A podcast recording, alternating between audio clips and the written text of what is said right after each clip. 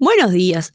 En el podcast de hoy vamos a hablar de la luz, un tema muy interesante. Nuestra compañera Miriam nos presentará una línea de tiempo presentada a distintos curiosos de la ciencia a través de la historia. Y en nuestra segunda parte, nuestra compañera Karen nos contará acerca del estudio de la luz en la segunda mitad del siglo XIX hasta nuestros días. Buenos días. Vamos a comenzar con nuestra línea del tiempo. En primer lugar, tenemos a Motze, filósofo chino durante el periodo de las cien escuelas del pensamiento, un libro que lleva su nombre, el Mozi. Contiene material atribuido a él y a sus seguidores. Nacido en lo que ahora es Chandao, provincia de Shandong.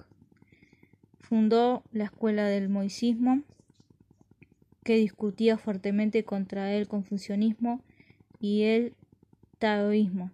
Su filosofía enfatizó el autocontrol, la autorreflexión y la autenticidad más que la obediencia al ritual.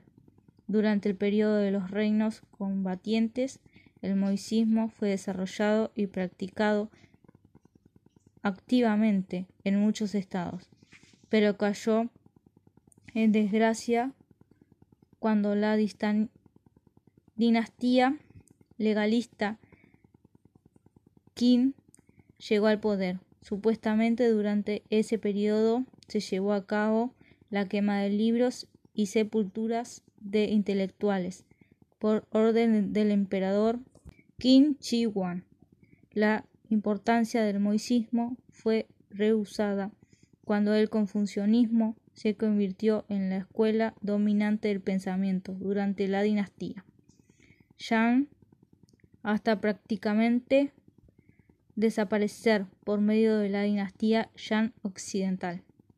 Tradicionalmente Motse heredero el apellido Mo de su supuesto antepasado, el señor de Gusu, el legendario emperador, el moisismo y la ciencia. Según Joseph Nirón, el Motsi, escrito filosófico, contiene la siguiente declaración. El sede del movimiento se debe a la fuerza opuesta. Si no existe fuerza opuesta, el movimiento nunca se detendrá.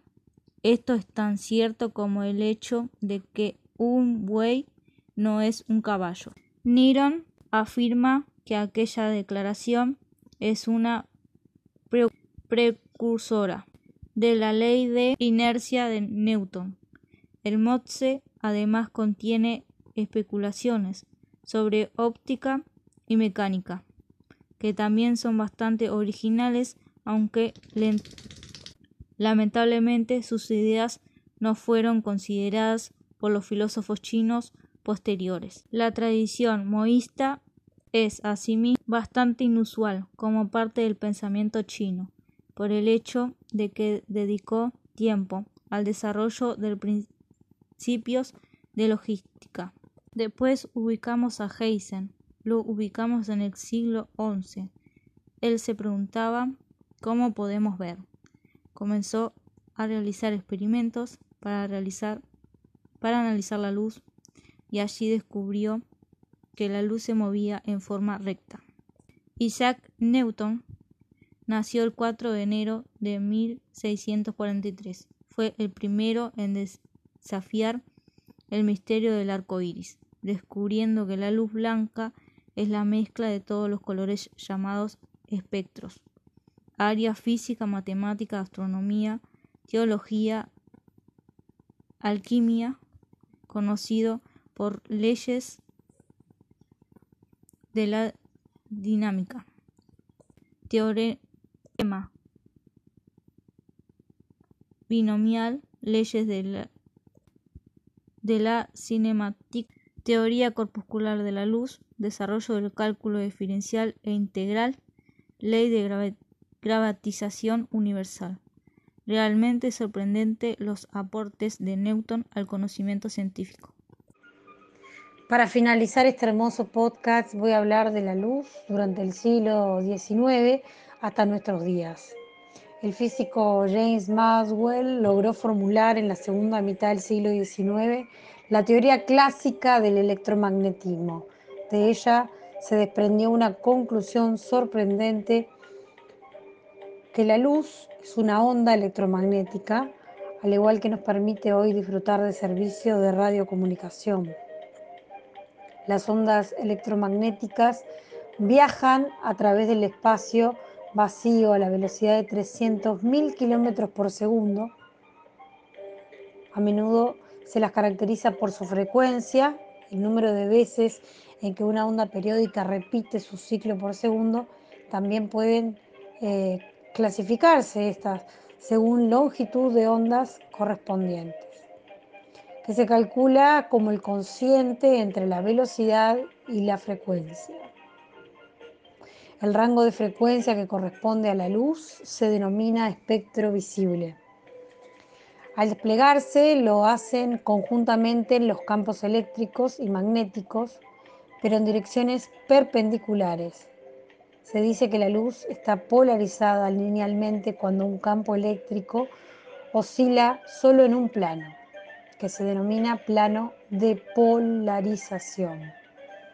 La primera evidencia de que la luz estaba ligada con el electromagnetismo fue obtenida por Michael Faraday. Tras varios intentos logró observar que un rayo de luz polarizado que atravesaba un material en la dirección de un campo magnético aplicado cambia su polarización rotándola a un ángulo proporcional a la intensidad del campo. Así como las cámaras que conocemos tienen la posibilidad de captar las imágenes que se perciben dentro del espectro visible, también existen cámaras infrarrojas que a partir de emisiones del espectro infrarrojo forman imágenes luminosas visibles para el ojo humano. Un dato curioso es que en nuestro país el satélite SAT-ANTEL es el primer satélite uruguayo diseñado por la UDELAR, Facultad de Ingeniería, tienen ambos tipos de cámaras. La cámara infrarroja permite obtener la temperatura de la Tierra y el agua y además determina altura, tipo de nubes. Con esta herramienta se podrá obtener información para el conocimiento de nuestro clima y nuestro agro.